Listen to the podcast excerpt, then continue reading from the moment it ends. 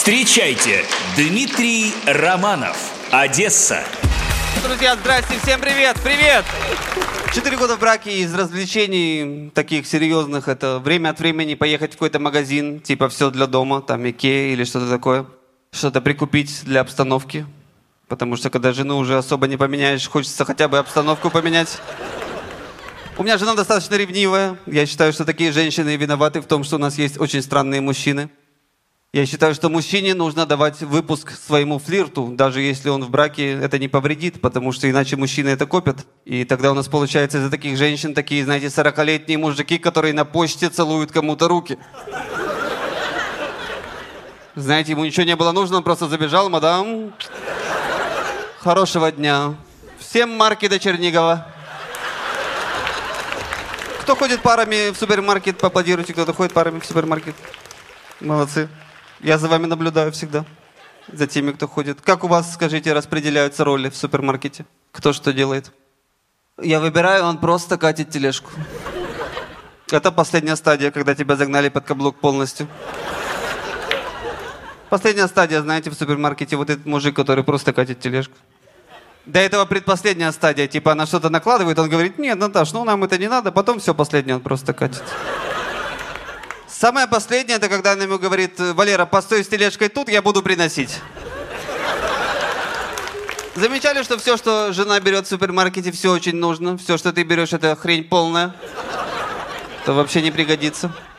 Высший пилотаж это когда муж привозит свою жену на машине в супермаркет. Они заходят в супермаркет, он везет телегу, она все набирает. Он на кассе рассчитывается, грузит багажник. Такой платежеспособный грузчик и везет ее обратно домой. Такой, свозил высший разум за покупками. Я четыре года в браке, друзья, я понял, что, что удовольствие от секса становится намного больше. Если раньше удовольствие от секса было, ох, как мне хорошо, то теперь удовольствие от секса, ох, как мне хорошо, теперь еще две недели можно этим не заниматься.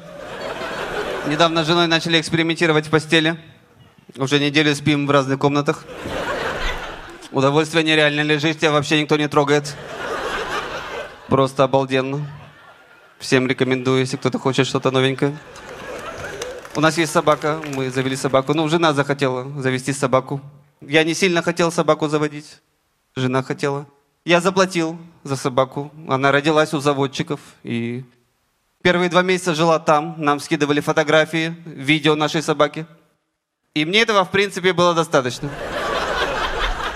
Значит, что где-то у меня есть собака, я ее обеспечиваю, у нее все нормально. Я бы по такой схеме еще и кошку бы завел. Но пришлось забрать собаку. Сейчас собака бегает дома, писает иногда где-то, кусает за ноги. Мне это не сильно нравится. Я думаю, завести кого-то, кто не нравится моей жене. Типа любовницу завести. Пусть бегают вместе с собакой.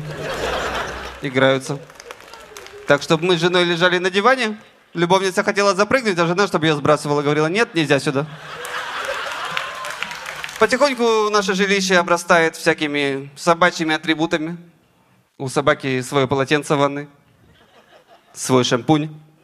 Жалко, только сама не моется. Нет такого, что с утра подходишь к ванной, дергаешь ручку, там закрыто. Кто-то насвистывает. Говорит, а, пару минут. Нет, приходится мыть собаку. Недавно к нам друг приезжал в гости погостить у нас с ночевкой. Переночевал, с утра пошел в душ, говорит, какой можно шампунь взять? Я говорю, бери, какой тебе нравится. Выходит из душа, говорит, такой классный шампунь, никогда такого не видел.